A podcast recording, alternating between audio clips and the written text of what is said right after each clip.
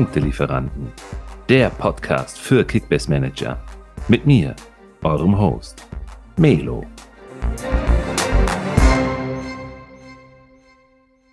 Wie versprochen, die nächste Episode, die nächste Teamanalyse. Im Detail gehen wir heute auf die in der letzten Episode nicht mehr zum Zuge gekommenen Herr Tana äh, zu sprechen. Dann haben wir die Augsburger und die Stuttgarter auf dem Zettel. Wir haben heute einen Ehrengast dabei, Simon. Ich habe die Ehre, nämlich den Kickbase-Typ heute mal vor dir begrüßen zu dürfen. Ich hoffe, du bist mir nicht sauer und böse, Simon, denn René, der Kickbase-Typ, ist heute am Start und hat sich tiptop vorbereitet, habe ich schon gesehen in der äh, kurzen Vorbesprechung. Ähm, René, wie geht's dir? Bist du grelle? Bist du genauso hyped wie wir auf die neue Saison? Ja, hallo an die Zuhörer, hallo an euch beide. Ich freue mich mal wieder dabei zu sein. Ich habe erstmal das Mikrofon aus dem Schrank wieder abstauben müssen, aber das wird sich lohnen. Ich bin gespannt, äh, ob wir bei den Vereinen wieder Licht ins Dunkle bringen können und schon mal eine gute Prognose abgeben können zum Saisonstart. Ich bin auf jeden Fall richtig gehypt und habe richtig Bock auf die neue Saison und freue mich auf die Vorbereitung mit euch.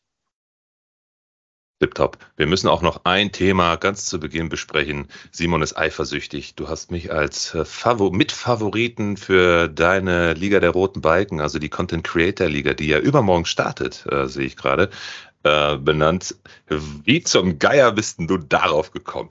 War da vielleicht nicht ein Stück äh, weit ähm, strategische Ausrichtung dabei oder äh, war das tatsächlich ernst gemeint? also in so einer wichtigen Liga ist es echt wichtig, schon früh genug mit der Taktik anzufangen. Und äh, das beginnt dann auch schon vor Ligenstart. Ich habe ja dich und Pöti als Favorit benannt und da war sicherlich auch etwas Taktik dabei, um ein bisschen Druck zu, zu schüren. Aber ich denke, Simon darf man da auch auf jeden Fall nicht unterschätzen, wenn er seine ähm, ja, Transferziele nicht zu früh ausplaudert. Simon, was sind denn deine Transferziele? Und hallo erstmal.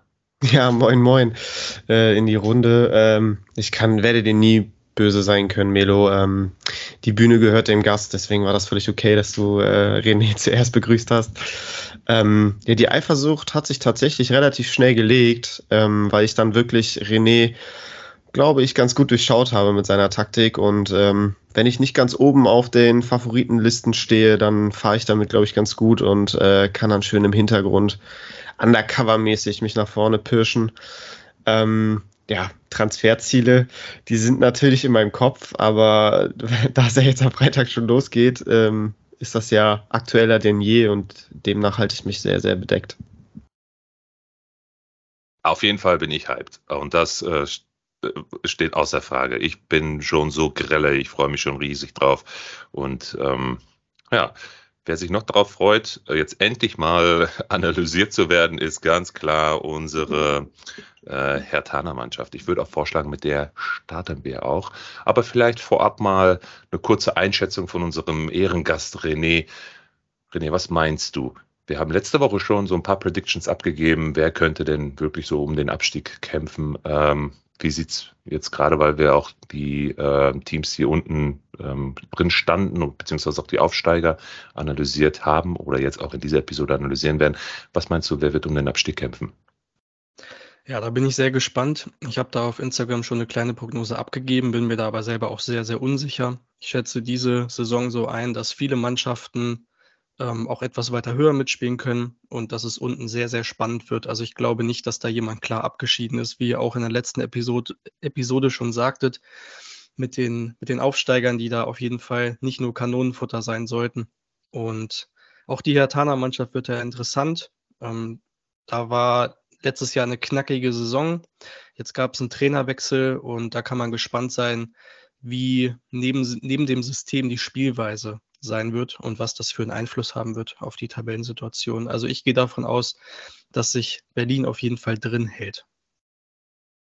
Geht schon direkt los hier mit den Hot Takes. Ja, ich bin gespannt.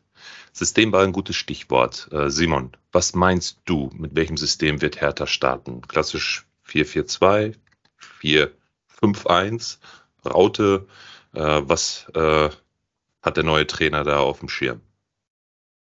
Also zuerst einmal ähm, bin ich mir bei der Hertha auch extrem unsicher.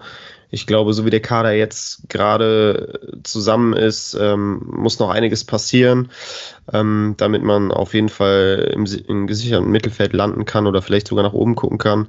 Ähm, ich glaube, wenn, wenn das so der Kader auch sein wird am ersten Spieltag oder bis zum Winter, dann ähm, ja, werden sie trotzdem weiterhin da unten drin hängen, ist mein Take so. Ich glaube nicht, dass da jetzt Quantensprünge zu erwarten sind. Aber ich lasse mich gerne eines Besseren belehren. Ähm, beim System äh, kristallisiert sich eigentlich recht sicher das 4-3-3 ähm, heraus. Das hat jetzt der neue Trainer Sandro Schwarz auch in den Vorbereitungsspielen immer eingesetzt, ähm, also mit zwei klassischen Flügelstürmern und einem Zentrumstürmer, dahinter zwei Achter, die so Box-to-Box-Spieler sind, ein Sechser, der vor der Abwehr abräumt und dann hinten klassisch die Viererkette, ähm, wo die beiden Außenverteidiger auch dann immer wieder mit, mit hochschieben und ähm, ja, wie das ja im modernen Fußball so ist, dann auch viele Flanken schlagen und auch immer selber den Weg noch mit in die Box suchen. Gibt es eigentlich neue Namen in diesem Spielsystem? Also bei Hertha hat man jetzt ja irgendwie gefühlt gar nichts mehr gehört, was so an Transfers geleistet worden ist, außer unserem Ex-Schalker. Und da blutet mir einfach das Herz, den da in der Mannschaft zu sehen, in John Joe Kenny, ein Rechtsaußen, wie er im Bilderbuch steht, flink bis unter die Decke, sauschnell und kann wirklich, ist ein, kleiner, ein kleines Kampfschwein. Ähm, äh, außer dem Namen habe ich jetzt, glaube ich, gerade nicht großartig was auf dem Zettel, René. Was, was hast du da irgendwas gehört oder irgendwas Namhaftes, wo du sagen würdest, das könnte jetzt wirklich hier der Heilsbringer bei der Hertha sein? Nee, das stimmt. Ähm, eher im Gegenteil. Also auf der Kaufliste steht außer Kenny bisher noch niemand. Und ähm, Verkaufskandidaten gibt es, die eventuell noch gehen könnten. Da war Boyata im Gespräch, da war Askasiba im Gespräch, da gibt es aber auch noch nichts Konkretes. Also da bin ich mal gespannt, ob da vielleicht sogar noch was kommt bis zum Saisonstart, wie da die finanziellen Mittel sind. Eigentlich hat man da ja genug Geld zur Verfügung. Aber du sprichst Kenny schon an. Auf jeden Fall ähm, wäre der meine erste Kaufempfehlung. Aktuell bei 5,3 Millionen Marktwert bei Kickbase. Und durch das nach vorne schieben, durch die Flanken, durch das Einbeziehen ins Spielsystem kann er echt ganz gute Rohpunkte sammeln. Geil. Ja. Wen haben wir denn noch hinten in der Abwehr, Simon? Ein paar Namen sind ja schon benannt worden. Boyata, der vielleicht sogar noch gehen sollte, aber der ist ja definitiv gesetzt, oder?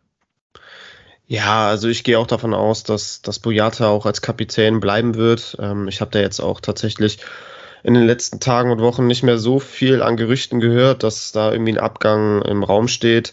Ähm, noch abschließend zu Kenny, also ähm, die Rechtsverteidigerposition war ja auch in den letzten Jahren echt die Problemstelle bei der Hertha. Da hat man es ja mit dem Seefuig probiert, der es nicht gebracht hat, den man für viel Geld geholt hat. Ähm, Pekarik hat es zwar als erfahrener Spieler ordentlich gemacht, aber dem gehört ja auch nicht die Zukunft mit mittlerweile, glaube ich, 34 und Lukas Klünter hat nicht mal einen neuen Vertrag bekommen. Also mit, mit Kenny hat man da echt einen guten Spieler gefunden, der auch absolut gesetzt sein wird. Dann ähm, Boyata daneben sehe ich auch auf jeden Fall gesetzt als Kapitän. Ähm, daneben wird es spannend. Ähm, das ist auch so ein bisschen das Problem bei der Hertha, weshalb die Prognosen relativ schwer sind. Einfach vor dem Hintergrund, dass noch extrem viele Spieler im Kader stehen, bei denen man das Gefühl hat, dass sie auf, auf Spielzeit drängen. Ähm, bei Liga Insider ist jetzt neben Boyata Kempf gesetzt. Der erscheint mir auch am wahrscheinlichsten ähm, als als linker Innenverteidiger neben Boyata, aber wir haben auch einen Leihrückkehrer Jordan Turan Ariga, der auch schon immer gezeigt hat, dass er ein guter Verteidiger ist an sich. Ähm, der wird auch jetzt zurückgekommen sein, ähm, um, um Spielzeit zu bekommen. Dann hat man da noch einen jungen Linus Gechter, der auch äh, in der ja, schwierigen Saison letztes Jahr einiges an Spielzeit bekommen hat. Ähm, ein Marton Dardai, der ähm, auch schon Spielzeit bei der Hertha bekommen hat. Also das sind alles so Spieler, die sich durchaus was ausrechnen. Ähm, da bleibt es abzuwarten, aber ich denke mal mit Boyata und Kempf in der Innenverteidigung ähm, wird man in die Saison gehen als, als Stammspieler. Ja, und dann auf der Außen der Platte, ne? Ja, also da denke ich, ist äh, Plattenhart unantastbar. Ähm, klar, du hast dahinter noch einen Björkan, ähm, der ja auch immer mal wieder Joker-Einsätze bekommen hat, der da vielleicht ein bisschen Druck machen könnte. Mittelstädt war ja eigentlich auch immer so als linker Verteidiger ähm, eingeplant die letzten Jahre. Jetzt unter Sandro Schwarz ähm, wird er wohl eine neue Position bekommen, offensiver. Ähm, als, als offensiver Außenstürmer ist er wohl eingeplant im System. Ähm, von daher, ja, ist eigentlich plattenhart gesetzt und dahinter hast du dann mit Björkan einen ganz guten Ersatz. René, gehst du mit? Ja, ne?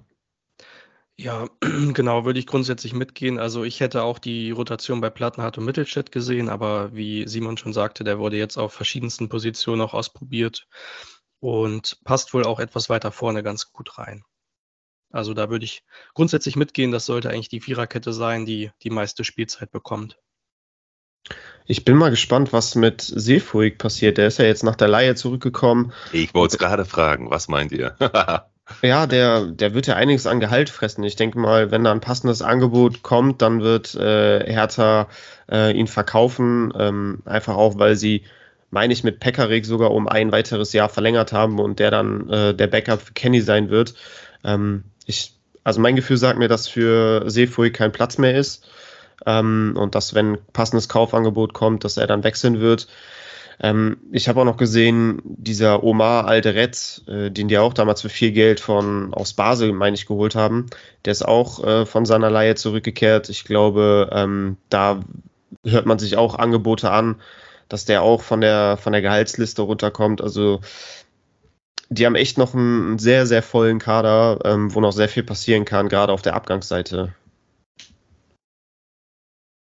Ähm, wen wir noch gar nicht besprochen haben, ist äh, der Torwart. Damit starten wir ja eigentlich immer. Den haben wir jetzt übersprungen, aber ich glaube, ist eh keine große Überraschung. Ne? Schwul ist weg, freie Bahn, Christensen ist gesetzt. Ja. Sehe ich so, oder? Ja, ne? Doch, definitiv. Also ja. Wurde auch schon so kommuniziert, dass Christensen als Nummer 1 in die Saison gehen wird. Dahinter haben die ja so einen jungen äh, Keeper geholt, Ernst heißt der. Und äh, Rune Jahrstein hat jetzt nach einer extrem schweren Corona-Infektion vor, vor über einem Jahr mit, mit Herzmuskelentzündung und allem äh, jetzt in den vergangenen Testspielen erste Minuten wieder sammeln können. Da hast du natürlich einen erfahrenen äh, Keeper in der Hinterhand, falls ähm, ja, Christensen dem Druck äh, nicht standhalten kann und Ernst noch keine Option ist, ähm, dann würde wahrscheinlich Jahrstein auch wieder ins Tor rücken. Aber ich bin bei Christensen guter Dinge und muss auch tatsächlich sagen, dass Christensen mein absoluter Go-To-Keeper ist für den Anfang, einfach weil er momentan noch der günstigste Stammtorwart ist in der App.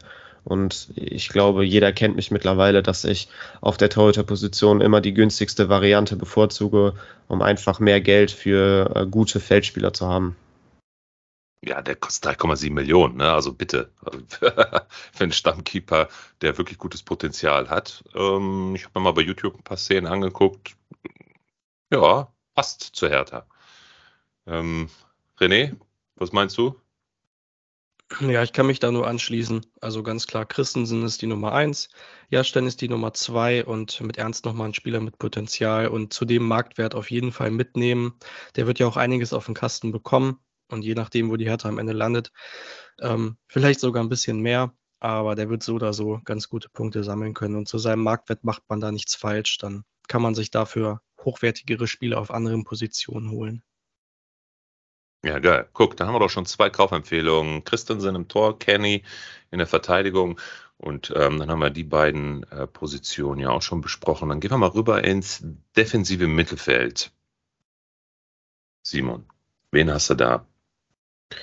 Ja, da komme ich schon zur ersten Position, die extrem schwer zu predikten ist. Ähm, Askasibar hat ja öffentlich ähm, schon gesagt, dass er gerne den Verein verlassen möchte. Da ähm, ja, hat sich bis jetzt aber noch kein Abnehmer gefunden. Ähm, da bin ich gespannt, was da noch passieren wird, äh, wenn ein Spieler so offensiv mit einem Wechselwunsch ähm, kokettiert, dann äh, ja, ist der, glaube ich, schwer zu halten. Dann ähm, wird man sich da verändern.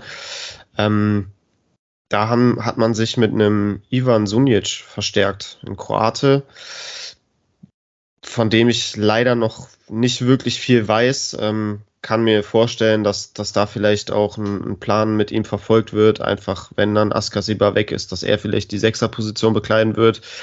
Ähm, aber irgendwie erscheint mir diese Position noch nicht ausreichend besetzt und ich kann mir sehr, sehr gut vorstellen, dass da noch was passieren wird.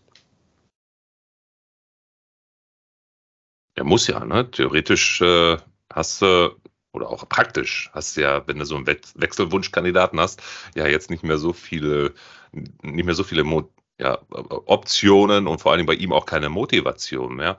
Gehe ich jetzt mal davon aus. Ich weiß nicht, ob da jetzt vielleicht nicht die Einstellung auch äh, nicht stimmt und der damit auch das Team um sich herum dann noch irgendwie runterzieht. Keine Ahnung, kann ja immer mal sein. Ähm, wen haben wir noch auf den Positionen? Serda, ne? Ja, Serda, den, den sehe ich eher so als Achter davor. Mhm. Ähm, also ich glaube, Hertha wird schon mit einem Abräumer vor der Abwehr spielen. Äh, wenn es halt nicht Askasibar ist, dann kann es vielleicht Sunic sein oder nochmal ein äh, Neuzugang. Ähm, davor sehe ich Serda so als einzigen Mittelfeldspieler aktuell auf jeden Fall gesetzt.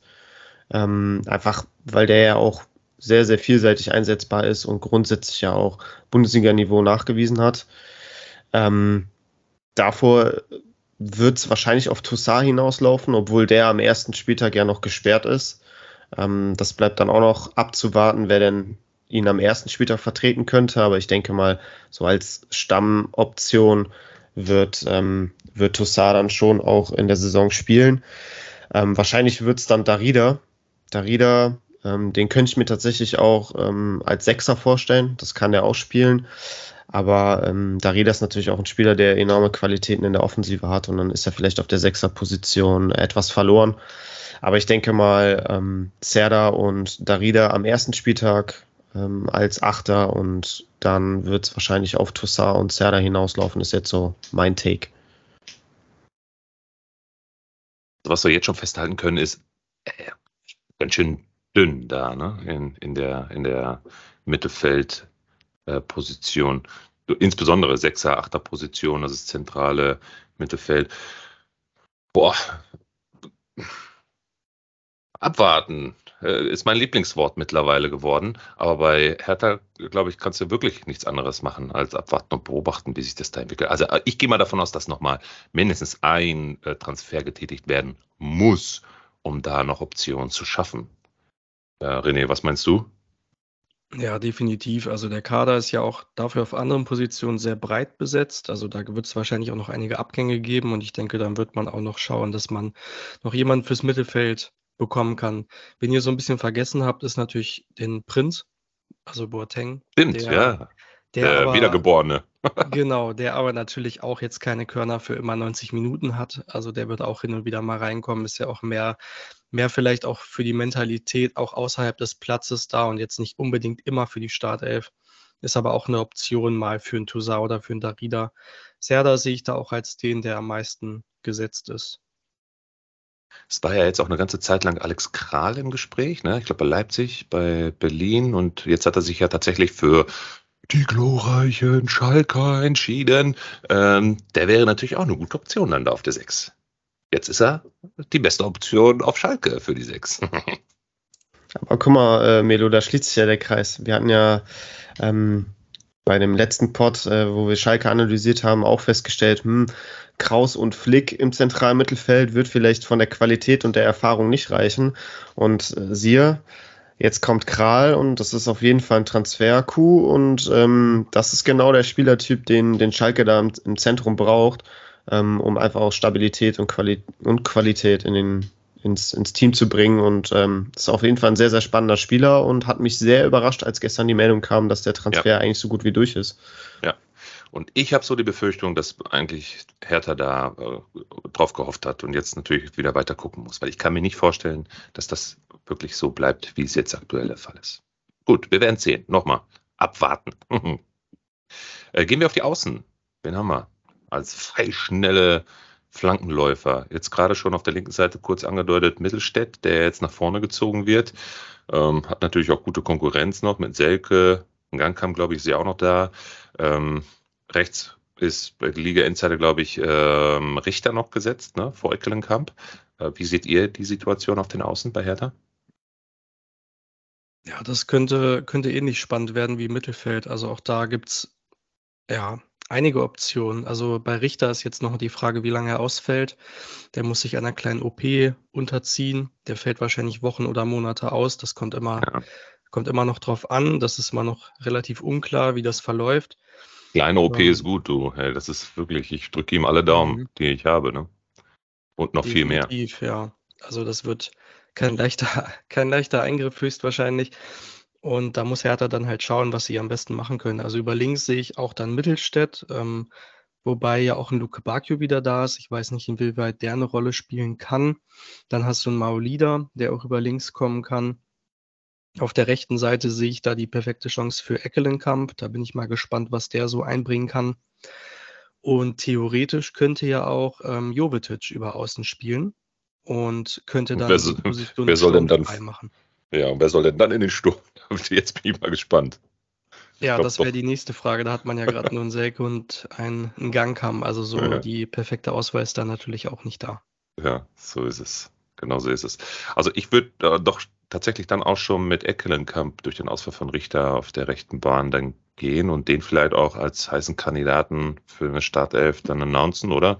Weil, glaube ich, knapp über drei Millionen, ne? Marktwert aktuell. Könnte vielleicht ein Schnapper werden.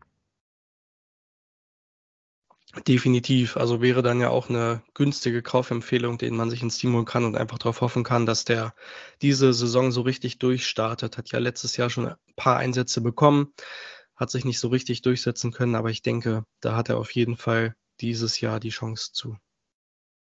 Simon, wer sind deine Takes in der Offensive der Herr Hertaner?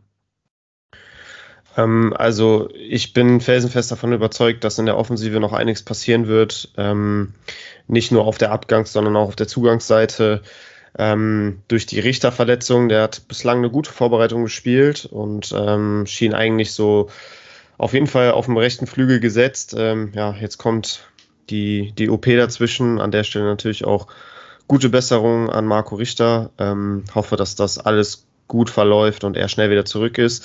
Aber das öffnet natürlich jetzt wieder eine neue Position. Ähm, ich glaube, für den Saisonstart wird es darauf hinauslaufen, dass ähm, ja, Eckelenkamp eine Position äh, auf dem Flügel bekleiden wird und die andere Position wahrscheinlich Jovetic und im Zentrum wird man dann entweder mit Gangkam oder Selke starten.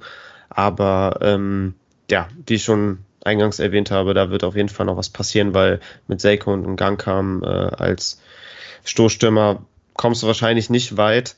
Ähm, jetzt steht ein weiterer Transfer so gut wie fest. Juke von äh, ZSK Moskau ähm, wird jetzt heute ähm, bei der Hertha erwartet, um alle Vertragsdetails zu unterschreiben und dann als Neuzugang äh, vorgestellt zu werden. Das ist ein linker ähm, Flügelstürmer, ähm, was ja auch dann dafür spricht, dass der wahrscheinlich über links kommen wird und dann, wenn Richter fit ist, über rechts und im Sturmzentrum wird sich wahrscheinlich auch noch was tun. Ähm, Luke Bacchio und Piontek sind für mich beides Spieler, die ja jetzt nach Laie wieder zurückgekehrt sind, die absolut ähm, oder die, die auf jeden Fall auf der Streichliste stehen werden. Ähm, Piontek hat es ja ganz gut gemacht jetzt bei seiner Leihstation in Florenz und möchte wohl auch gerne in Italien bleiben. Ähm, ich denke mal, da wird man sich irgendwie einig werden. Und ähm, ja, Luke Bacchio, der hat einfach keine Zukunft mehr bei der Hertha, sonst wäre er auch nicht schon letzte Saison an Wolfsburg verliehen worden sein und äh, da konnte er sich ja auch überhaupt nicht durchsetzen. Also ich glaube, die Tür ist zu. Ähm, dafür fressen die auch einfach zu viel Gehalt. Ähm, aber ja, ich bin gespannt, was da in der Offensive noch passiert. Ich glaube, da wird noch was passieren und ähm, dann werden sich unsere Takes und Predictions auch auf jeden Fall wieder verändern. Ähm, ich glaube, da müssen wir abwarten. Mein Lieblingswort, ich sag's ja. Okay, dann, bevor wir rübergehen zu Stuttgart, vielleicht nochmal einen Namen neben Christensen und Kenny. Die haben wir ja schon als Kaufempfehlung rausgegeben. In Teilen vielleicht der Eckelenkamp, je nachdem, was da jetzt noch an Zugängen vielleicht noch passieren wird, ähm, der sich da auf der Seite ähm, jetzt vielleicht als Nutznießer äh, etablieren kann. Was meint ihr? Gibt es noch jemanden, wo ihr der Meinung seid, das könnte noch eine Kaufempfehlung sein in der Offensive? Ja, also für mich wäre das im Mittelfeld Serda der Denker und Lenker, der größte Teile vom Spielaufbau auch mit übernehmen kann, während Askasiba oder je nachdem, wer da kommt, als Sechser eher so die defensiven Aufgaben übernimmt, könnte er den Spielaufbau mit übernehmen, könnte dadurch ganz gute Rohpunkte sammeln. Ist jetzt gerade bei etwas über sieben Millionen, ist nicht ganz günstig für einen Hertha-Spieler. Kommt natürlich dann immer auch darauf an, wem man sich da reinstellen mag. Aber für mich wäre Serda noch eine Kaufoption, auch mit der Aussicht, dass er gerade aktuell, wie wir ja gesagt haben, kann sich noch viel ändern. Ähm, der sicherste Part ist da im Mittelfeld und in der Offensive. Ja, sehe ich genauso. René hat 100 pro recht, was äh, Serda angeht. Äh, Simon, äh, da weiß ich jetzt schon, sagt bestimmt gleich auch, ist genauso. Das ist der Take. ähm, nee, eigentlich nicht. Nein, also grundsätzlich ähm, gebe ich René da, da recht. Äh, Serda ist schon ein interessanter Spieler, aber ich tue mich extrem schwer damit, ähm, aktuell eine Kaufempfehlung fürs Mittelfeld oder für den Angriff auszusprechen, einfach weil da noch so viel in den Sternen steht und weil ich davon überzeugt bin, dass sich da noch einiges tun wird. Von daher bin ich da sehr vorsichtig würde aber als dritte Kaufempfehlung ganz klar Plattenhart nennen, ähm, weil der ist gesetzt, da wird wahrscheinlich nichts mehr passieren und er ist der Standardschütze und kann dadurch halt gut punkten und ähm, wir wissen alle, was für einen guten linken Fuß er hat und deshalb würde ich jetzt als klare Kaufempfehlung Plattenhart nennen und lasse mich überraschen, was im Mittelfeld und im Angriff noch passiert, um da dann auch noch hoffentlich schnellstmöglich eine gute Kaufempfehlung aussprechen zu können. Ich lasse mich jetzt auch mal von euch überraschen und jetzt bin ich mal gespannt, was ihr Experten zu den Stuttgartern sagen werdet. Wir fangen mal wieder mit dem System an. Was entwickelt sich äh, für ein System? Was haben wir an namhaften Zugängen? Was ist äh, an Abgängen schon fest? Was ist vielleicht noch äh, in der Schwebe? Stichwort Sasa. Ähm, und dann gehen wir mal die Positionen durch. Ich würde vorschlagen, Simon, ähm, Du darfst mal wieder das allgemeine äh, Intro äh, machen und ein bisschen was zum Spielsystem, zum Aufbau und ähm, vielleicht der taktischen Ausrichtung erzählen und dann äh, gehen wir wieder Position für Position durch. Ja, der VfB Stuttgart. Ich glaube, beim VfB Stuttgart steht das wirklich Spannende uns noch bevor, denn ähm, eigentlich ist bis jetzt ja noch, noch so gut wie gar nichts passiert in Sachen Transfers, Zu- und Abgängen. Ähm, jetzt vor einigen Tagen wurde ja mit Wagnermann äh, vom Hamburger SV der erste Neuzugang eingetütet und äh, gleich danach haben sie noch einen jungen Stürmer verpflichtet. Ähm, Perea heißt er, glaube ich. Ja, Perea. Ähm, ansonsten ist bislang noch nichts passiert. Und ähm, deswegen ist es auch sehr, sehr schwer, jetzt da äh, Predictions rauszuhauen, einfach ja, weil, weil ich davon ausgehe, dass da noch was passieren wird. Ähm, zum Spielsystem glaube ich, da wird ähm, Matarazzo am, am Spielsystem der vergangenen Saison festhalten. Das klassische 3-5-2 mit Dreierkette hinten, äh, hochgeschobenen Flügelspielern und äh, mit zwei Stürmern vorne drin. Ähm, es bleibt abzuwarten. Ich denke mal, der Stein kommt da ans Rollen, wenn Sosa und oder Kalajdzic den Verein noch verlassen, dann ist natürlich auch richtig Geld im, im Portemonnaie, womit dann Stuttgart auf Shoppingtour gehen kann. Ähm, ich glaube, das ist so ein bisschen das, worauf jetzt gewartet wird, damit Bewegung in den Kader kommt, denn sonst sind die Positionen stand jetzt eigentlich alle recht sicher. Dann sind doch Predictions eigentlich ganz einfach zu machen, René, oder? Willst du dich mal aus dem Fenster lehnen? Zu was denn genau? Egal, sag was, hau raus. Ich habe hab okay. noch ein paar Kisten Bier gut hier. Dann kümmere ich mich um den äh, Neuzugang Wagnermann. Ich habe ähm, mich ja entsprechend vorbereitet und mich mal ein bisschen über ihn erkundet. Und er kann tatsächlich viele Positionen spielen. Also es wurde spekuliert, ob er entweder rechter Innenverteidiger wird in der Dreierkette. Dann würde Mafropanos in die Mitte rutschen und Anton den linken geben. Ähm, es kann auch sein, wenn Sosa geht, dass er den Sosa-Ersatz macht. Oder er kann auf der rechten Schiene spielen. Dann wäre nur die Frage, wo Silas eingesetzt wird, der ja jetzt auch wieder fit ist. Ähm, das wäre schon mal meine erste heiße Personalie. Man muss natürlich, wie, wie Simon schon sagte, viel abwarten, was jetzt noch passiert. Also welche Zugänge es noch gibt und wo er dann am Ende eingesetzt werden kann. aber ich glaube, die haben ihn auch nicht gerade für wenig Geld geholt und ich kann mir vorstellen, dass der auch auf seine Einsätze kommen wird und dann ist er ein sehr interessanter Spieler für Stuttgart. Ja, vor allen Dingen, weil er auch super flexibel einsetzbar ist. Ne? Also ich bin da, äh, ich gehe da auf jeden Fall mit dir mit und das ist auch für mich wirklich einer der wertvollsten äh, Transfers aus der zweiten Bundesliga. Da hat sich Stuttgart einen, einen super starken äh, Mann da hingeholt. Ich weiß gar nicht, war er nicht auch äh, in der wertvollsten Elf der zweiten Bundesliga äh, letzte Saison? Kann sein, glaube ich.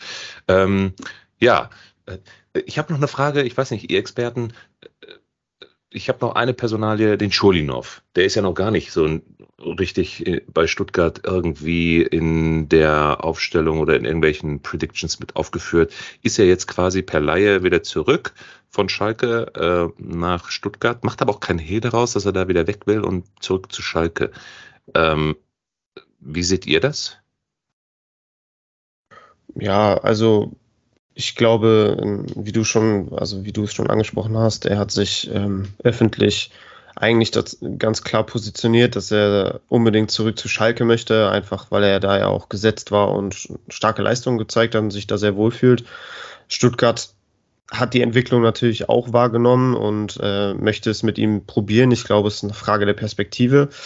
Ähm, ich war jetzt nicht im Vereinspräsidium des VfB Stuttgart dabei, wo, wo seine Rolle besprochen wurde.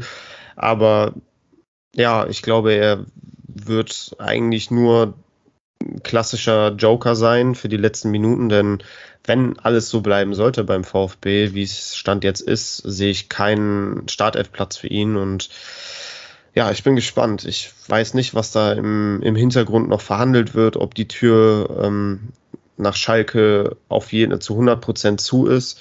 Ähm, ich kann es mir vorstellen, dass, dass wenn sich da in Sachen Transfers beim VfB noch einiges entwickeln wird, dass vielleicht dann kurz vor Transferschluss ähm, Stuttgart sagt, ähm, dass, dass, er, dass er wechseln darf. Ähm, dann bleibt es natürlich abzuwarten, ob Schalke dann noch Geld für ihn hat. Aber ähm, ich könnte es mir irgendwie Stand jetzt eher vorstellen, dass es doch noch zu einem Comeback ähm, auf Schalke kommt. Ähm, bevor wir jetzt wieder weitermachen in der Abwehr, wir haben schon wieder den Torwart vergessen. Aber ich glaube, da führt auch kein Weg dran vorbei an Müller, oder? Ist gesetzt unter 10 Millionen Marktwert, glaube ich, hart an der Grenze für den Anfang. Aber, ähm, glaube ich, auch eine, eine gute und solide ähm, Position, die man da mit ihm bekleiden kann, oder? Ja, also er wird als Nummer 1 in die Saison gehen und hat ja auch nicht wirklich Konkurrenz hinter sich, die Druck machen könnte. Problem ist, er hat schon letzte Saison wirklich eine schwache Saison in meinen Augen gespielt. Ähm, ich hätte vielleicht gehofft oder ich hab, bin davon ausgegangen, dass vielleicht Stuttgart sich auch nach Ortega erkundigt. Ich weiß ja nicht, wie früh das mit City schon, schon klar war oder konkret wurde, aber ich glaube, so ein Ortega hätte dem VfB gut zu Gesicht gestanden. Ähm, einfach, ich ja, ich bin nicht so ein riesen Müller-Fan. Ähm, ich will mich jetzt auch nicht zu weit aus dem Fenster lehnen, aber ich war auch 15 Jahre lang Torwart und ähm, so ein bisschen was vom Torwartspiel verstehe ich und ich finde, er ist irgendwie vom Gesamtpaket einer der Schwächsten der Liga und ich, das hat er auch letzte Saison gezeigt. Ähm, gut, wer weiß, vielleicht kann er das alles so ein bisschen von sich abschütteln, den Rucksack ablegen und äh, spielt eine bärenstarke Saison. Es, es ist ihm zu wünschen, aber ja, Stand jetzt ist er auf jeden Fall unantastbar. Ja, und ich gehe mal davon aus, dass Stuttgart da jetzt auch schon wieder ziemlich weit unten mitspielen wird, oder? Kriegt er ja ein paar gute Dinge wieder auf die Kiste. Vielleicht kann er sich ja tatsächlich doch besser bewähren als in der letzten Saison. Äh, René, gibt es gute Alternativen dazu? Glaube eher nicht, ne? Der typ, der typ ist ja gesetzt. Ja, genau. Also Müller definitiv gesetzt. Da wird ihm Bredlo steht ja, glaube ich, dahinter. Der wird ihm da kaum Konkurrenz machen.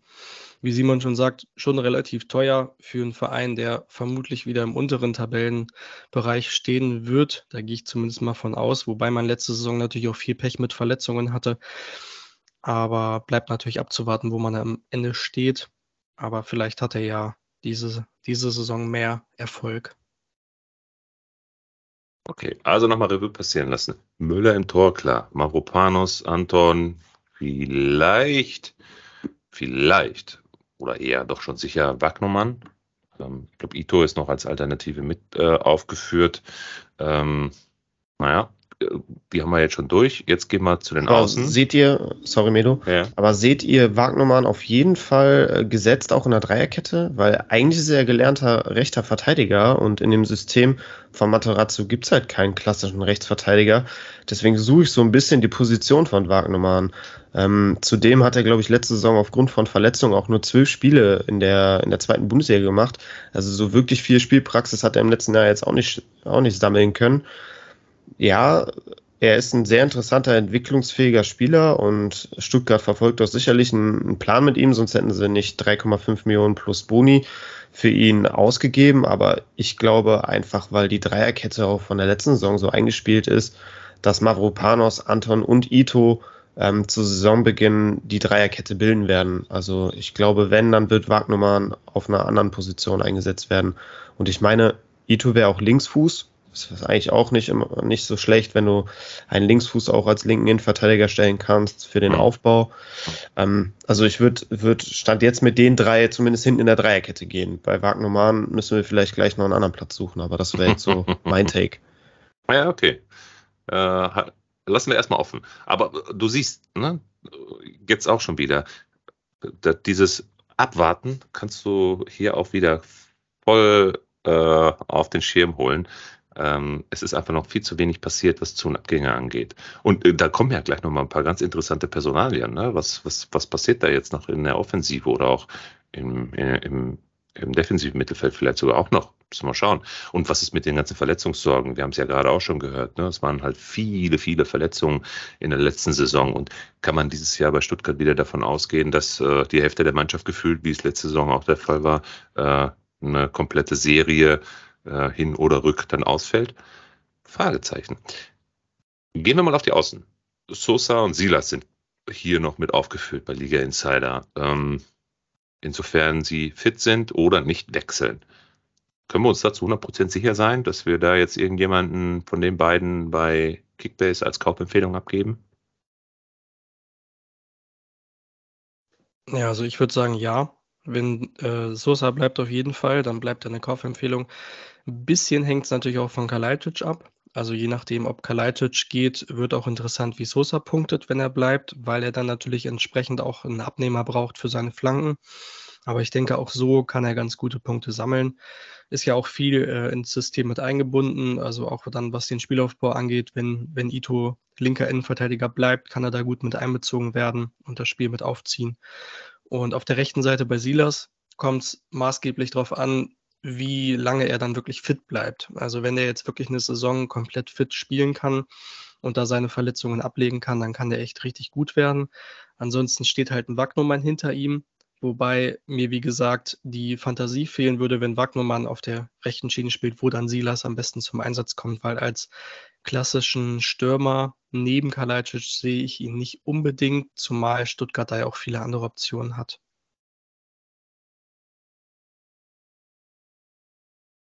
Simon hat die Stimme verschlagen. Geht wahrscheinlich mit. Mal sehen, ja, ob nee, ich, mal sehen, ob ich jetzt wieder richtig liege.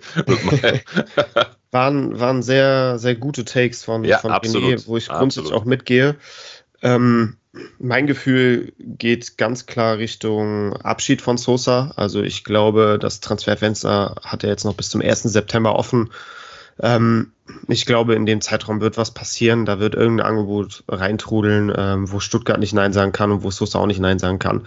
Ich glaube, dass er die Qualität hat für höhere Aufgaben und ähm, ja, deshalb gehe ich stark davon aus, dass er noch wechseln wird. Aber Wohin denn? Wissen wir das schon? ja, es waren ja immer irgendwie spanische Vereine an ihm interessiert. Dann hieß es ja auch mal kurz Dortmund, aber die probieren ja jetzt irgendwie einen Weg zu finden, um Raum äh, möglichst äh, zu verpflichten. Ähm, also jetzt einen Verein in der Bundesliga sehe ich nicht. Ich glaube, da wird es für Sosa ins Ausland gehen und ähm, so hartnäckige Gerüchte halten sich da aktuell nicht, aber ich denke mal, ne, das Transferfenster ist noch fünf, vier, fünf Wochen oder sogar noch länger geöffnet, sechs, glaube ich.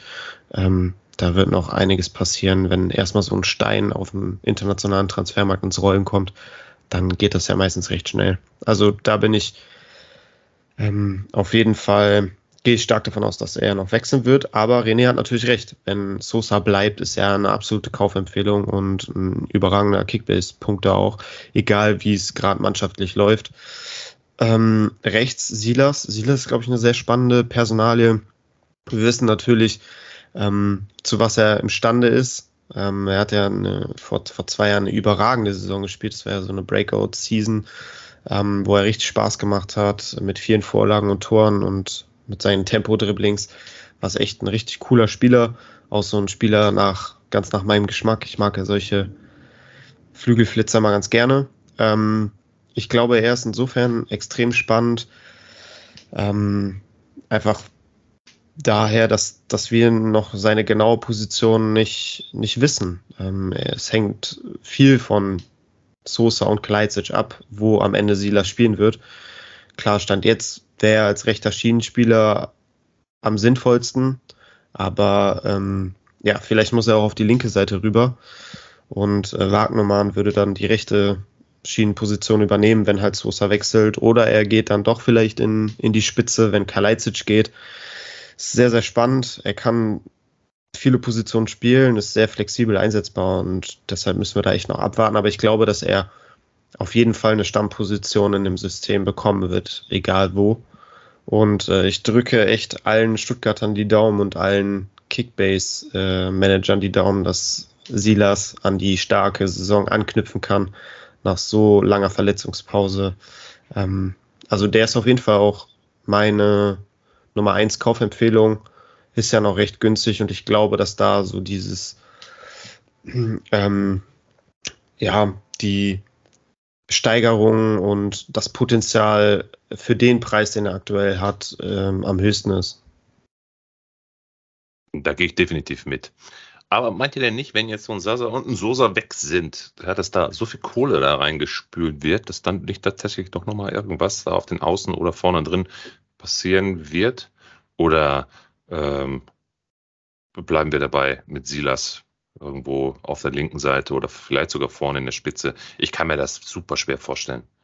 Ja, ich auch nicht. Also, wenn du für Kalajdzic und Sosa mehrere Millionen bekommst, dann äh, wird Stuttgart auch äh, einiges an Geld reinvestieren. Müssen sie auch. Ähm, du verlierst ja enorme Qualität und ich glaube, dass das dann ähm, auch namhafte Zugänge zu erwarten sind. Also ich glaube, Stuttgart ist ja sowieso auch mit, mit Mercedes im Hintergrund ein Verein, der jetzt nicht gerade arm ist. Ähm, das zeigt ja jetzt auch die Wagnermann-Verpflichtung für einen Zweitligaspieler. Ist das schon eine stolze Summe, aber die wird Stuttgart wohl nicht wehtun. Also ähm, ich gehe davon aus, dass wir da wirklich dann auch hochkarätige Neuzugänge ähm, ja, ähm, bekommen werden und ähm, die auch auf jeden Fall sofort als Stammspieler eingeplant werden sein. Also ich glaube nicht, dass da Experimente gemacht werden mit irgendwelchen Jugendspielern, die aufgebaut werden.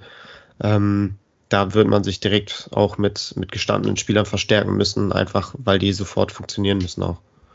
Werden in der Zentrale Experimente gemacht? Ich glaube nicht, oder? Die sechs schlechthin äh, in der Bundesliga, mein Endo, ist einer meiner absoluten Lieblingsspieler. Das ist ein Mentalitätsmonster par excellence.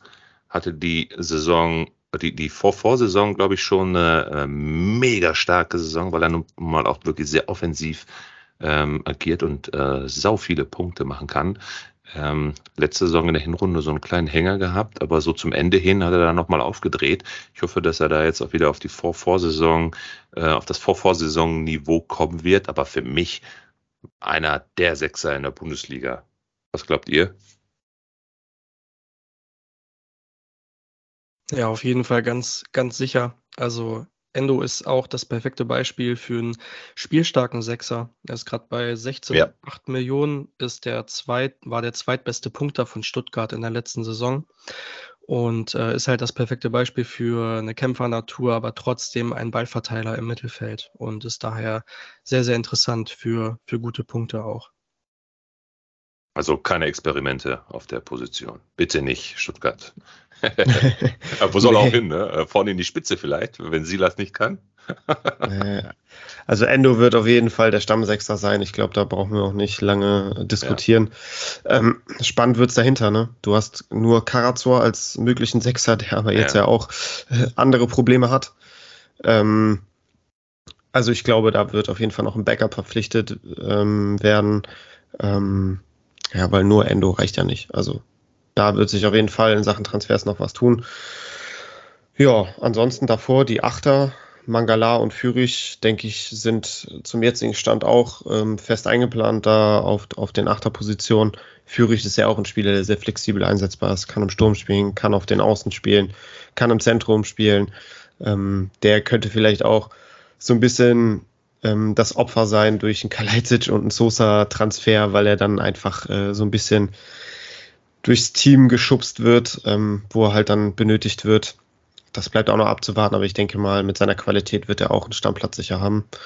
Ähm, Mittelfeld ist echt ein, eine spannende Planstelle beim VfB, auch unabhängig von Abgängen muss da, denke ich mal, auf jeden Fall zumindest für die Breite noch was gemacht werden und äh, bleibt spannend, was, was da so in Sachen Transfers noch eintrudelt.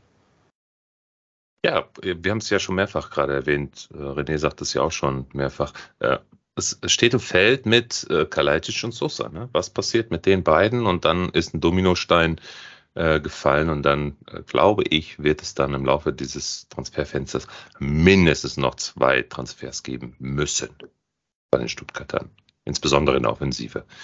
Ähm, kommen wir zur Offensive. Die Personalie schlechthin macht ja auch kein Hehl daraus, wechseln zu wollen, hat sich ja auch schon gefühlt überall angeboten, war auch überall im Gespräch, insbesondere natürlich als Nachfolger von Lewandowski äh, bei den Bayern, war auch bei Leipzig im Gespräch. Ähm, traut ihm tatsächlich den nächsten Steps schon zu, auch aufgrund seiner langen Verletzungshistorie letzte Saison. Ähm, meiner Meinung nach natürlich, äh, du kannst ihn auch sofort wieder reinschmeißen und dann ist er sofort wieder da. Äh, da gibt es keine Diskussion. Aber ist das jetzt schon der richtige Weg für ihn oder soll er lieber noch auf äh, äh, weitere Einsätze bei den Stuttgartern hoffen? Ja, also ich bin derselben Meinung. Ich denke, äh, die Anlagen dafür hat er, den nächsten Schritt zu machen. Das bleibt jetzt dann abzuwarten, ob er dann wechselt und wenn ja, wohin er da geht und wie er da ins Spielsystem eingebunden werden kann. Aber ich gehe davon aus, das könnte ganz gut funktionieren. Ich hätte noch eine Personalie im Mittelfeld, die noch interessant werden könnte. Da bin ich gespannt, wie viel Spielanteile er wirklich bekommt. Das ist äh, Milo, der französische Mittelfeldspieler, ja. der könnte auch für Mangala zum Einsatz kommen. Ist halt die Frage, wie da die Spielanteile so aufgeteilt sind. Aber das wäre ein günstiger Spieler, den man sich holen könnte mit wenig Risiko, der durchaus Minuten bekommen könnte. Ja, zuschlagen. 1,6 Millionen gerade, ne? Also wirklich eine gute, gute Alternative oder Backup. Oder vielleicht sogar ein Startelf-Kandidat. Mal sehen. Ne? Ist ja auch, Mangala ist ja auch sehr äh, verletzungsanfällig, der Gute. Okay, wir waren äh, bei den Stürmern stehen geblieben. Ähm, Simon, was glaubst du, wo geht äh, Kalajic hin, wenn er wechselt?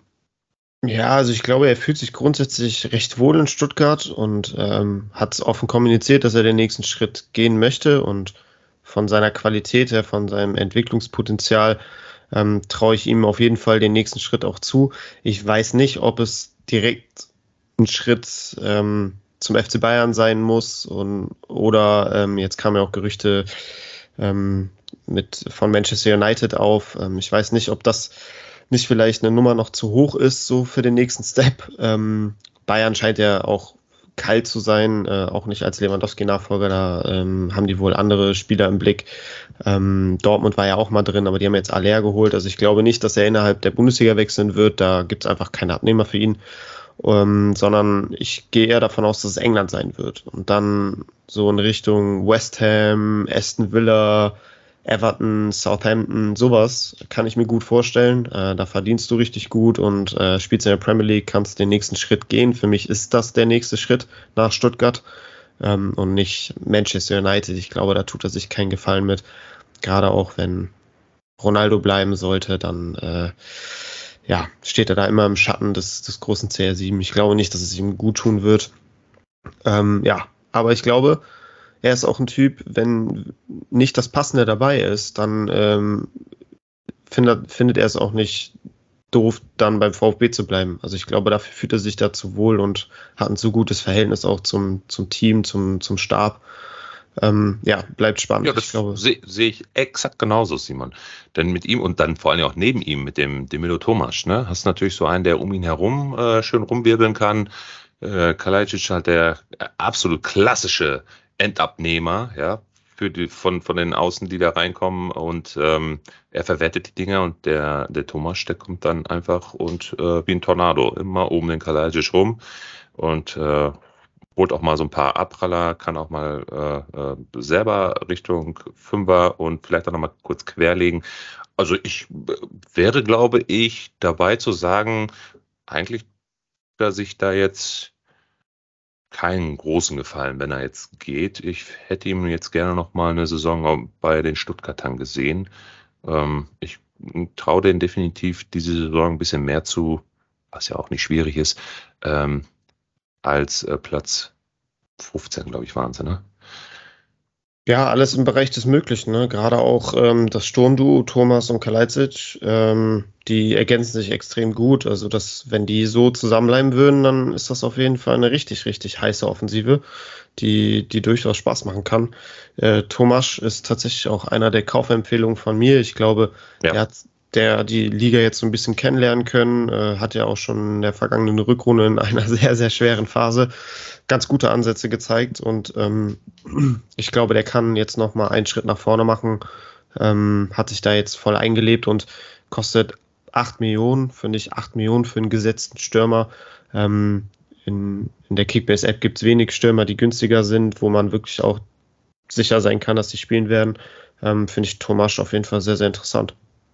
Dann sind wir schon mal zwei, denn das ist auch mein Hottake der Stuttgarter. Absolut meine Top-Kaufempfehlung. Thiago Thomas nicht wegen äh, Demelo, also dem habe ich letzte Saison übrigens auch schon gesagt, ne, als wir ihn als äh, Zugang announced haben, dass das mein Namensvetter ist. Nein, es geht einfach, äh, wie du schon gesagt hast, einfach darum, er hat auch unfassbar wichtige Tore in der Rückrunde und gerade so zum Ende hin auch geschossen, äh, ist mannschaftsdienlich, tut wirklich äh, Dienst am, am Team und äh, ist eine richtige Kämpfernatur und für 8 Millionen, äh, wirklich ohne Witz, für einen gesetzten Stürmer bei einem Team, die ähm, höchstwahrscheinlich im gesetzten Mittelfeld dann agieren werden, ähm, gerade so zu Beginn hin keine ganz so schlechte ähm, Wahl für einen Stammstürmer. René hat sicherlich auch genau die gleiche Meinung, oder? Ja, auf jeden Fall, da habt ihr mir schon einiges vorweggenommen. Ich kann mich noch an die Folge erinnern beim letzten Mal, als wir die Neuzugänge announced haben und drüber gesprochen haben. Da habe ich gesagt, dass mir so ein bisschen die Fantasie fehlt, wo der letztendlich spielen soll, dass der sehr jung ist und erstmal Erfahrung sammeln muss und so weiter und dass er dann direkt so einschlägt letzte Saison im Verhältnis zu dem, was man vielleicht auch erwartet hat, war schon Wahnsinn. Und ich gehe auch davon aus, der wird jetzt den nächsten Schritt gehen und vielleicht auch seine Breakout-Season spielen. Also der kann auf jeden Fall noch mal einige Buden sammeln und auch durch, durch Vorlagen oder durch ähm, kreierte Großchancen, durch Pässe, durch alles mögliche Rohpunkte sammeln und könnte da ein sehr interessanter Stürmer werden. So oder so, ob Kalajdzic bleibt oder geht, ist da fast egal. Guter Abschluss für die Stuttgarter. Das nächste und letzte Team für diese Episode, meine graue Maus der Bundesliga, die Augsburger. Auch da bin ich jetzt mega gespannt auf eure äh, Intros. Ähm, was passiert bei den Stuttgartern? Insbesondere ist mir jetzt äh, eine ganze wichtige Personalie, die wir gleich in der Offensive diskutieren sollten. Wichtig, der Tausch Demirovic, Gregoritsch. Da bin ich mal gespannt, was da eigentlich in den Köpfen der beiden Mannschaften vorgegangen ist. Wieso, weshalb, warum? Vielleicht könnt ihr da gleich Licht ins Dunkel bringen. Aber äh, erstmal fangen wir mal mit dem Spielsystem an. Was hat sich bei Augsburg so getan? Simon, wie sieht's aus? Gibt es da großartig irgendwas zu announcen oder ist die graue Maus nach wie vor eine graue Maus und äh, sie plätschern mal wieder so dahin? Äh, was meinst du? Ja, also ich glaube, Augsburg wird die graue Maus bleiben. Äh, einzig die, die Augsburg-Fans sehen das wahrscheinlich anders, aber für den Rest der Fanszene aus der Fußball-Bundesliga ist Augsburg irgendwie immer so eine graue Maus. Die ist aber seit, weiß ich nicht, nagelt mich jetzt nicht drauf fest, aber seit zwölf Jahren ununterbrochen erste Liga spielt. Also irgendwo hat man sich dann auch verdient und äh, so knapp es doch auch Saison für Saison ist, da unten im Tabellenkeller, irgendwie haben sie sich dann äh, am Ende auch immer verdient, in der Liga zu bleiben. So fair muss man sein. Ähm, ja, neuer Trainer. Weinziel hat ja aufgehört, hat sie erfolgreich gerettet letzte Saison. Und äh, ja, jetzt hat Augsburg da echt einen, einen spannenden neuen Trainer geholt mit, äh, mit Maaßen, der ja vorher die zweite vom BVB trainiert hat, wenn ich, wenn mich nicht alles täuscht. Ähm, Problem an der Sache ist, wir haben natürlich keine Erfahrungswerte ähm, mit anderen Vereinen, weil ähm, das sein erster Profiverein ist, den er trainiert. Von daher weiß ich nicht genau, was er für ein System bevorzugt. Ähm, ich rechne aber oder ich gehe stark davon aus, dass es ähm, so wie die Jahre zuvor auch klassisch mit der Dreierkette sein wird, im 3-4-3. Ähm, Im Tor natürlich Gikiewicz absolut gesetzt, so der wird auch die klare Nummer 1 bleiben. Ähm, da brauchen wir, glaube ich, nicht lange drum rumreden. Die Dreierkette ähm, da hat sich auch nichts verändert, ähm, außer dass Felix Ulukai endlich wieder zurück ist. Der war ja auch von Verletzungen verfolgt und hat, glaube ich, so gut wie gar nicht in der letzten Saison spielen können. Ähm, der auch ein sehr, sehr spannender, entwicklungsfähiger Spieler ist, der auch schon gezeigt hat, dass er enorm gut ist, auch mal im erweiterten Kreis der, der ähm, deutschen Nationalmannschaft war. Ähm, da freue ich mich besonders drauf, den endlich wieder auch regelmäßig spielen zu sehen. Ähm, Kapitän Joveleo und in der Mitte Reese Oxford, der ja so letzte Saison so ein bisschen seine Breakout-Season hatte, auch gerade was Kickbase-Punkte angeht, e- extrem gut gepunktet hat. Ich glaube, mit Joveleo, Oxford und Udukai ähm, ja, macht man nichts falsch, auch wenn man sich die ins Team holt. Die werden auf jeden Fall die Stammdreierkette bilden. Davon gehe ich aus und da lege ich mich eigentlich auch fest. Ich nicht. Ganz klar. Äh, zum einen, weil mein Lord Gumni fehlt in deiner Aufstellung. Nein, alles gut. Sorry. alles gut, alles gut. Also ich glaube, für Augsburger Verhältnisse ist das schon eine mega krasse Verteidigung, die die da haben. Ein Wunder, dass so ein Oxford nach seiner Breakout-Season letzte Saison äh, gar nicht ähm, äh, mit dem Gedanken gespielt hat oder vielleicht kommt da noch irgendwas, weiß ich nicht, oder dass keiner auf diesen Jungen aufmerksam geworden ist, äh, um ihn sich da ins Team zu holen. Also vielleicht gibt es ja immer ein paar Gerüchte, keine Ahnung, aber der gehört eigentlich äh, bei seiner Qualität ganz woanders hin. Ne? Ähm, ja, und äh, Lord Gumni, äh, Lord ist Lord. Ich weiß, die Kickbase-Jünger, die wollen das nicht hören, aber ähm, der wird natürlich nach wie vor ein paar Einsätze bekommen, aber definitiv nicht in der Startelf. Ähm, René, äh, wo soll Oxford hin? Soll er bleiben? Soll er tatsächlich doch versuchen, den nächsten Schritt zu machen? Und was passiert also, dann in der, in der Verteidigung? Fliegt ihr denn auseinander? Genau, also ich denke, dass Oxford auf jeden Fall bleibt. Ich glaube nicht, dass der noch wechselt. Er hat eine starke Saison gespielt. Ich sehe ihn aber auch weiterhin bei Augsburg. Ich glaube, nächste Saison können sie ihn dann fast nicht mehr halten, wenn er nochmal so gut spielt. Aber ich finde auch Urukai sehr interessant. Sie, äh, Simon ja schon angekündigt, der hat letzte Saison ja kaum gespielt und die Saison davor hat er sehr, sehr viele Spiele gemacht und äh, hatte circa 80 Punkte im Schnitt und über 2500 Punkte. Also könnte dieses Jahr auch wieder einer sein, wenn er auf seine Einsätze kommt, der wieder durchstartet und ähnlich wie in Oxford letztes Jahr wieder ein bisschen besser durchbrechen kann. Aber ich denke, die Abwehr bleibt so, wie sie jetzt steht. Und dein Gummi bleibt weiterhin nur eine Option. Lord! Ich halte an dir fest, Junge. Also, auch für die Liga der roten Balken, nochmal für alle. Ne? Ab übermorgen geht's los. Äh, ich hoffe, ja, ich hoffe, er wird mir zugelost. Übrigens, René, wir spielen ja mit äh, zugelosten Team und 50 Millionen äh, Kapital. Ne? Ähm, ich äh, berichte und wer, irgendeiner von euch hat den, ich baller meine 50 Millionen direkt auf den Lord Gumni. Keine Sorge, Jungs. Ich bin das Opfer. Den kannst du haben. Mit der Schubkarre fahre ich den rüber. Da, da gebe ich dir sogar ich hier, drauf. Ja, vielleicht lasse ich jetzt auch gerade ein bisschen Taktik äh, los hier. Mal sehen. Ja, ich merke schon. Ähm, Taktik, gutes Stichwort. Wir waren bei der taktischen Aufstellung. Klassisches 3-4-3. Die Dreierkette haben wir durch. Die Außen, ich glaube, auf der rechten Seite meinem ehemaligen Schalker Kollegen und äh, italienischen Landsmann Caligiuri. An dem führt auch kein Weg dran vorbei, ne? Nee, der ist gesetzt. Also Caligiuri auf rechts gesetzt. Gleiches gilt auch für Iago auf links. Ähm, der sich ja wirklich erschreckend gut entwickelt hat in der letzten Saison. Ne? Ich hatte den gar nicht so auf dem Zettel, dass der das mache. Ich bin so, ein Riesenfan. Ich bin ein Riesenfan von Iago. Wirklich, wirklich, bin ich auch bei dir.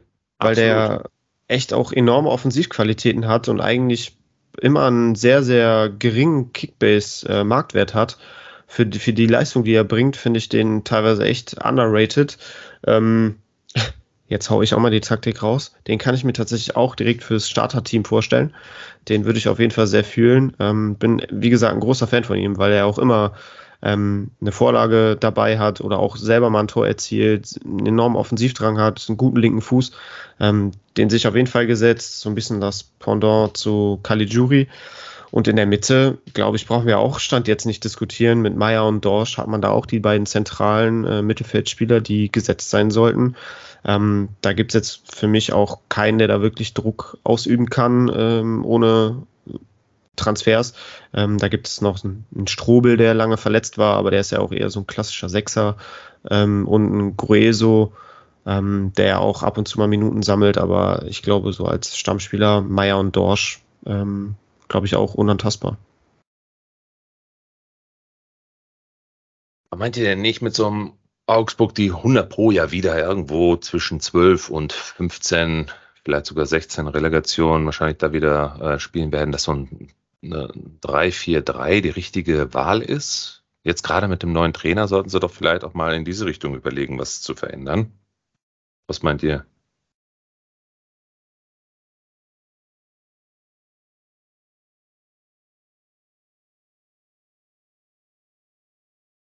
Keiner mehr da?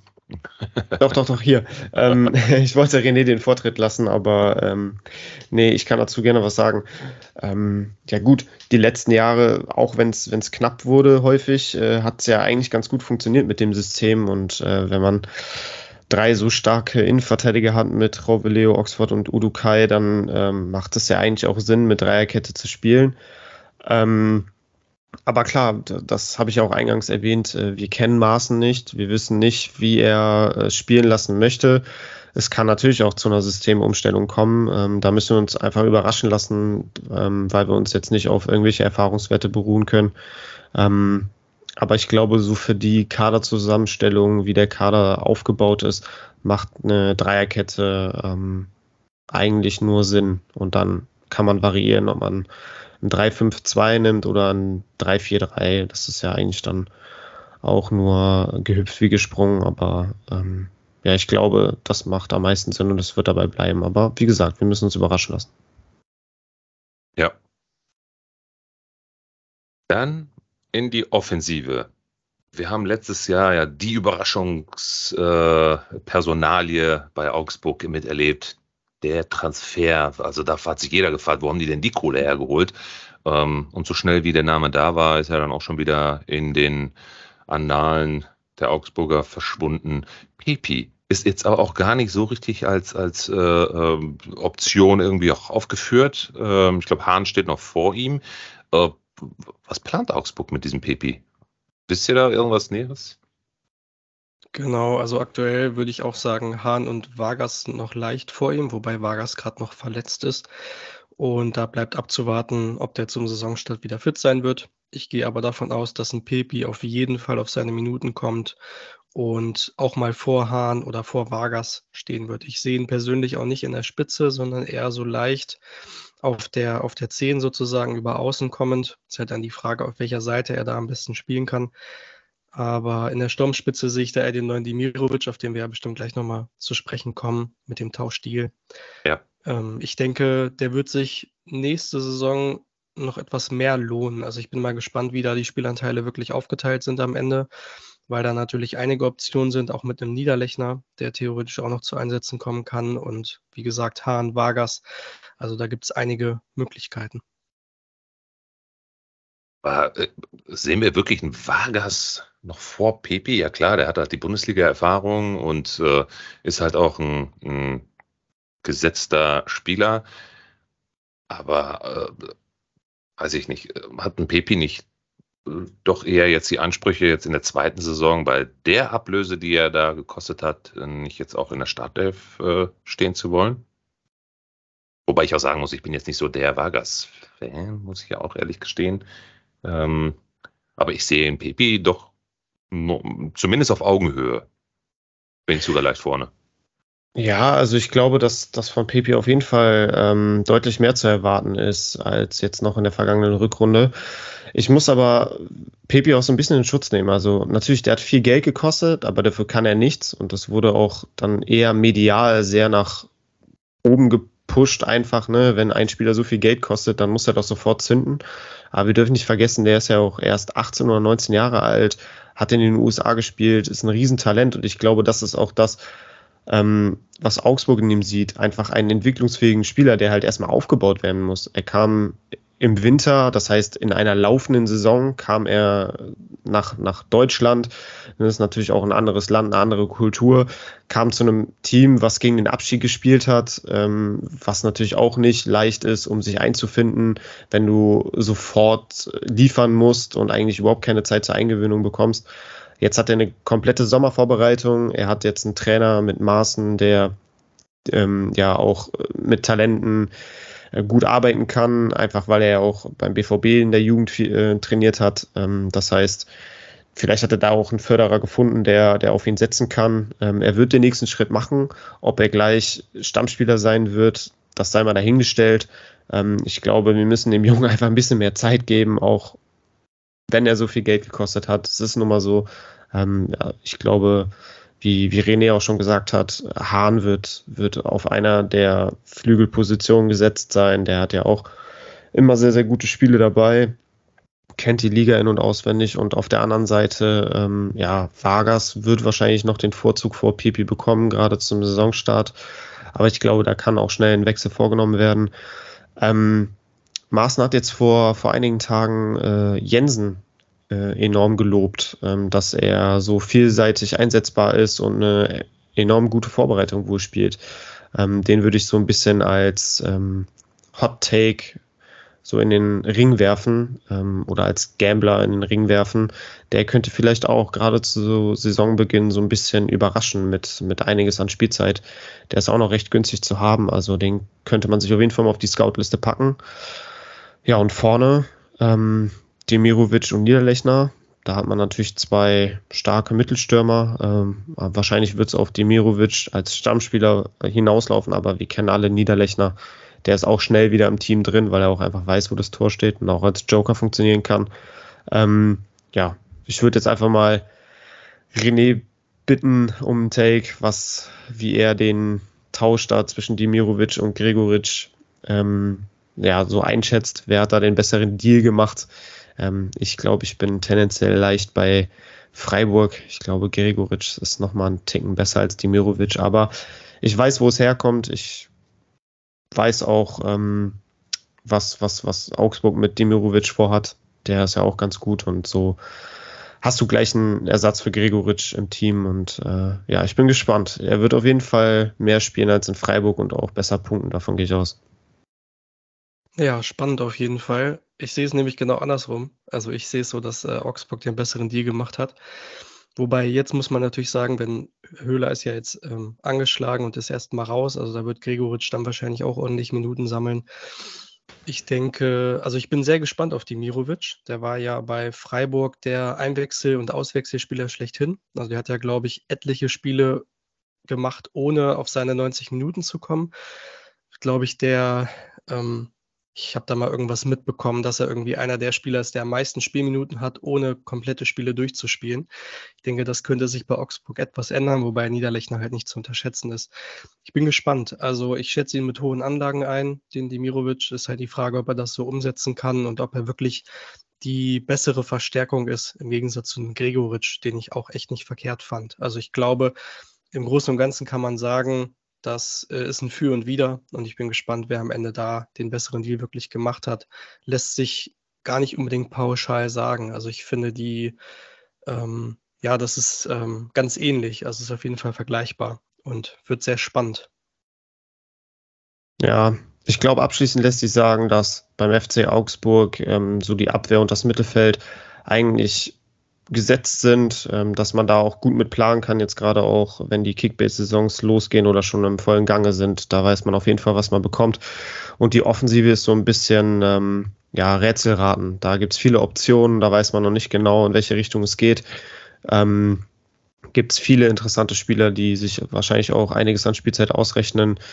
Ähm, da müssen wir einfach abwarten, wie die ersten Saisonspiele aussehen werden, ähm, was in Sachen Transfers noch passiert oder vielleicht auch mit Verletzungen. Ähm, ja, ich denke mal, das ist so ein ganz gutes Take ähm, bei Augsburg. Melo, jetzt noch eine Frage an dich. Wer ist für dich so der Go-To-Spieler Nummer 1 beim FC Augsburg? Habe ich doch gerade schon gesagt. ja, aber das kannst du nicht ernst meinen. Nein, natürlich nicht. Also ich, äh, ich äh, bin bei dir ähm, Abwehr, Mittelfeld ist Gesetz und auch nur darauf kannst du dich dann verlassen. Also mein Hot Take auf jeden Fall, und das ist, äh, glaube ich, kein großes Geheimnis. Ich habe eher zwei Namen oder jetzt zweieinhalb Namen, muss ich auch ganz ehrlich gestehen. Das war mir jetzt auch noch nicht so ganz bewusst. Ähm, auf jeden Fall Oxford. Äh, Udo Kai ist mein äh, halber Mann. Äh, und ähm, ganz klar natürlich den Caligiuri, ne, der die, die Freistöße schießt, der die Flanken bringt, der natürlich da richtig Feuer auf der Seite machen kann und äh, Eckstöße ja auch macht und ähm, da natürlich die Punkte dann hamstern kann. Also die drei, mit denen gehe ich. René, du? Ja, also ich, ich würde es ganz ähnlich sehen. Ich äh, sehe Udukai wirklich als ähm, Hot Take sozusagen. Also Oxford wird wahrscheinlich an seine starke Saison anknüpfen können. Ich sehe da aber auch, also ich würde mit Udokai gehen, ich würde mit Iago gehen auf jeden Fall. Und wenn man noch gambeln will, würde ich auf Pepi tatsächlich setzen, dass der viele Spielanteile bekommt und dadurch auch einiges an Aktionen bringen kann. Aber das, das ist, wie ja. gesagt, der, der zweieinhalbte Mann, wie, äh, wie Milo so schön sagte. Also Udokai und Iago wären auf jeden Fall meine heißesten Takes. Melo, ich muss dich leider enttäuschen. Ich bin eher bei René diesmal. Ich habe auch äh, Udukai und Iago, ganz klar als 1 und 2. Und als 3 bin ich noch bei Dorsch. Dorsch ist für mich so der dritte Go-To-Spieler. Ähm, ich glaube, dass der auch nochmal einen Schritt nach vorne machen wird. Ich finde ihn so von seiner Spielart her sehr, sehr interessant und, und mag so dieses Fighten und dieses Box-to-Box. Und ich finde echt einen coolen Spieler und ich glaube, dass da nochmal ein paar mehr Punkte zu erwarten sind. Wisst ihr, was das Geile an diesen Episoden ist? Wir zeichnen sie ja auf und am Ende der Saison gibt es wieder die Abrechnung, Simon und René. Und dann vergeben wir wieder Noten.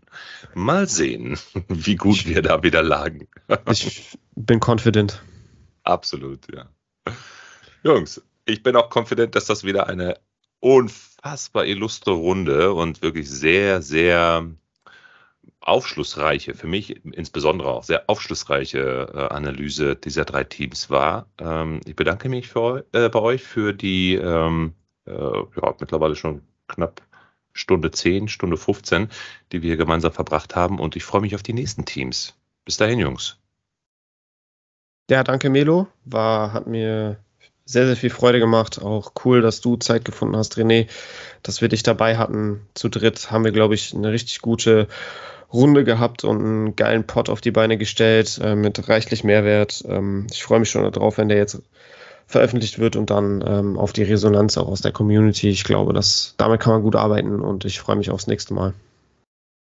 Ja, auch von mir vielen Dank an euch und Grüße gehen raus an die Zuhörer. Am Ende bleibt nur noch zu sagen, was Melo so schön gesagt hat, abwarten, was bei den Teams noch so passiert und dann wird es nochmal richtig spannend und geht in die heiße Phase. Aber ich denke, wir haben da schon gut Licht ins Dunkle gebracht bei den einzelnen Vereinen.